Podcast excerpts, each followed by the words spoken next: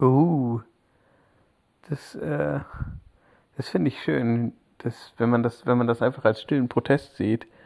Ich meine, also, man kann das, natürlich könnte man das auch als Prokrastination ver verstehen. Aber ich bezeichne jetzt auch einfach alles als stillen Protest, wo ich, äh, wo ich einfach keinen Bock drauf habe. nein, also, nein, ist das vielleicht ein Lebensmodell? Ist das vielleicht ein Lebensmodell, dass ich das jetzt überall sage? Das ist einfach ein stiller Protest, dass ich jetzt meine Wohnung nicht putze oder aufräume oder so. Oder die Garage, was wirklich, wirklich schon, schon lange nötig wäre. Das ist einfach ein stiller Protest gegenüber den Leuten, die meinen, dass man sowas machen muss, dass man sein Leben so gestalten muss. Ich tue das nicht. Gut, also die Konsequenz daraus ist, dass es mir wahnsinnig unangenehm ist, Leute hier hineinzuladen, weil, weil ich am Ende doch nicht so sehr scheißen kann auf die auf die Meinung von anderen, wie ich das gerne würde vielleicht. Ach, aber was macht das schon?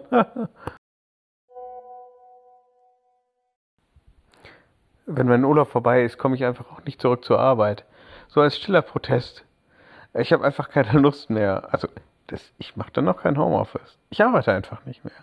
Ich halte nichts mehr von diesem Gesellschaftskonstrukt, wo man irgendwie, wo man irgendwie, äh, ja, innerhalb einer Marktwirtschaft selbst sein Geld verdienen muss. Nee. Ich mache jetzt nur noch das, worauf ich Lust habe. Ja, das ist doch ein stiller Protest, oder? Ich muss ja nichts dazu sagen.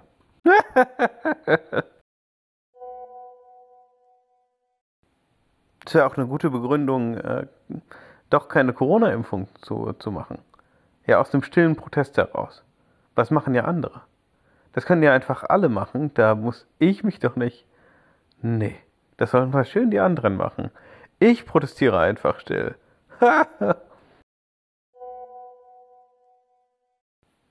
Nein, jetzt mal ehrlich.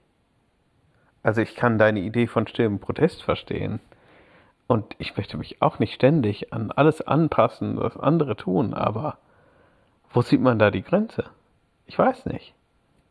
Wo, wo fängt es an, wo hört es auf? Ich. Das beschäftigt mich gerade. Ja, ja wahrscheinlich hört es unter der Grenze auf, unterhalb dieser Grenze von ich, ich räume jetzt einfach eine Wohnung einfach nicht mehr auf. Am Ende muss man wahrscheinlich selbst irgendwie ausloten, wie viel man bereit ist zu gehen. Ha? Hm.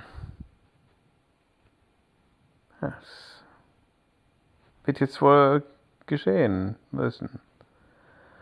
Meistens ist es ja so, wenn man damit anfängt, dann findet man doch irgendwie so ein bisschen innere Befriedigung da drin.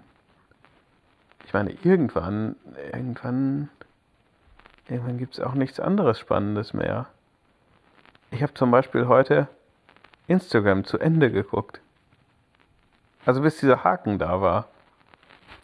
Faszinierend, das ist mir schon ewig nicht mehr gelungen. Weil es einfach zu belanglos ist. Das ist vielleicht so ein Ding, wo man sagen kann, stiller Protest, ich gucke mir den Scheiß von euch nicht mehr an. Ich abonniere euch und dann ist es mir egal. Ist das vielleicht. Ich glaube, das geht noch, oder? Das geht noch. Oder muss man da auch mitschwimmen? Ich weiß nicht.